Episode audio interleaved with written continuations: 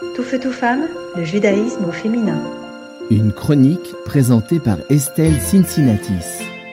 Pour celles et ceux qui me connaissent, vous savez probablement que j'ai travaillé pour plusieurs institutions juives ces dernières années. Sensibilisation à la culture juive en Europe, dialogue interculturel, revue juive, aide aux réfugiés, et aujourd'hui, lutte contre l'antisémitisme et promotion de la vie juive.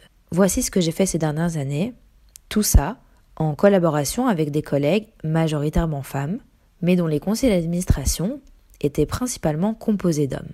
Voilà où je voulais en venir. Alors non, mon propos n'est pas juste de dénoncer le peu de femmes qui siègent à la tête des conseils d'administration des associations juives.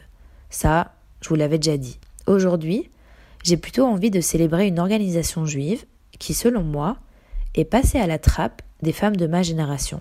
J'ai nommé la VISO, The Women International Zionist Organization. Et je m'excuse par avance auprès de mes auditeurs et auditrices qui connaissent déjà le travail de la VISO. Alors qu'est-ce que c'est la VISO?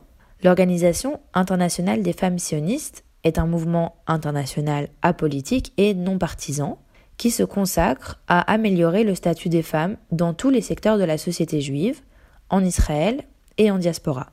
Au commencement, il y avait Rebecca Sief, Vera Weizmann, Edith Eder, Romana Goodman et Henrietta Irwell. Ensemble, et avec d'autres femmes, elles fondent en 1918 un comité des femmes au sein de la Fédération sioniste britannique. Le 12 janvier 1919, elles organisent à Londres une conférence pour créer une fédération des femmes en Grande-Bretagne, qui deviendra plus tard la VISO.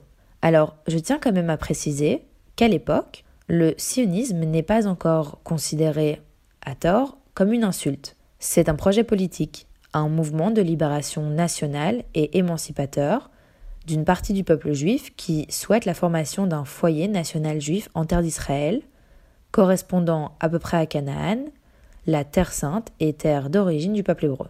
Voilà, vous m'excuserez pour cette parenthèse, malgré tout nécessaire, particulièrement ces derniers mois. Mais revenons en 1949, où la Viso se présente aux premières élections à la Knesset, le Parlement israélien.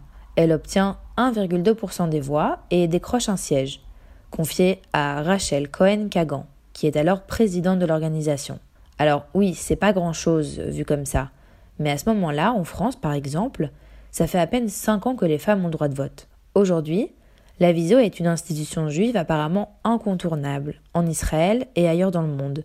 C'est un pilier important de la société qui offre à travers des projets sociaux un soutien et une aide aux femmes les plus démunies, aux femmes victimes de violences sexistes et sexuelles, aux enfants et aux jeunes en décrochage scolaire. Bureau de consultation juridique, abri et ligne SOS pour les femmes battues, projet de réinsertion sociale, groupe de soutien, centre de traitement et de prévention de la violence conjugale. Voici quelques-uns des services absolument extraordinaires de la VISO au profit des femmes. La VISO déploie aussi des efforts considérables pour inciter les femmes à devenir actives dans la vie politique afin qu'elles puissent acquérir aussi plus de pouvoir. Et c'est dans cet esprit que la VISO a ouvert trois écoles de leadership politique, invitant les femmes à occuper des postes élevés au sein même du gouvernement israélien. Et franchement, je crois que le monde entier s'en sortira mieux une fois que ce sera le cas, en espérant qu'elle soit un peu plus à gauche quand même que celui de ces dernières années. Alors, malheureusement, mes 4 minutes de chronique ne me permettent pas de vous faire tout l'historique de la viso. Et puis je voudrais pas embêter mes auditeurs et auditrices qui connaissent l'histoire sûrement mieux que moi.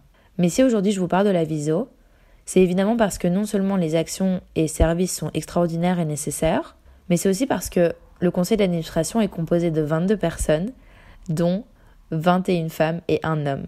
Et non, il n'est pas président. Et finalement, aujourd'hui j'avais envie de vous parler de la viso, parce que, encore et toujours, je souhaite qu'on célèbre le travail acharné de milliers de femmes, et en parler à ce micro est le meilleur moyen pour moi de les rendre visibles. Tout feu, tout femme, le judaïsme au féminin.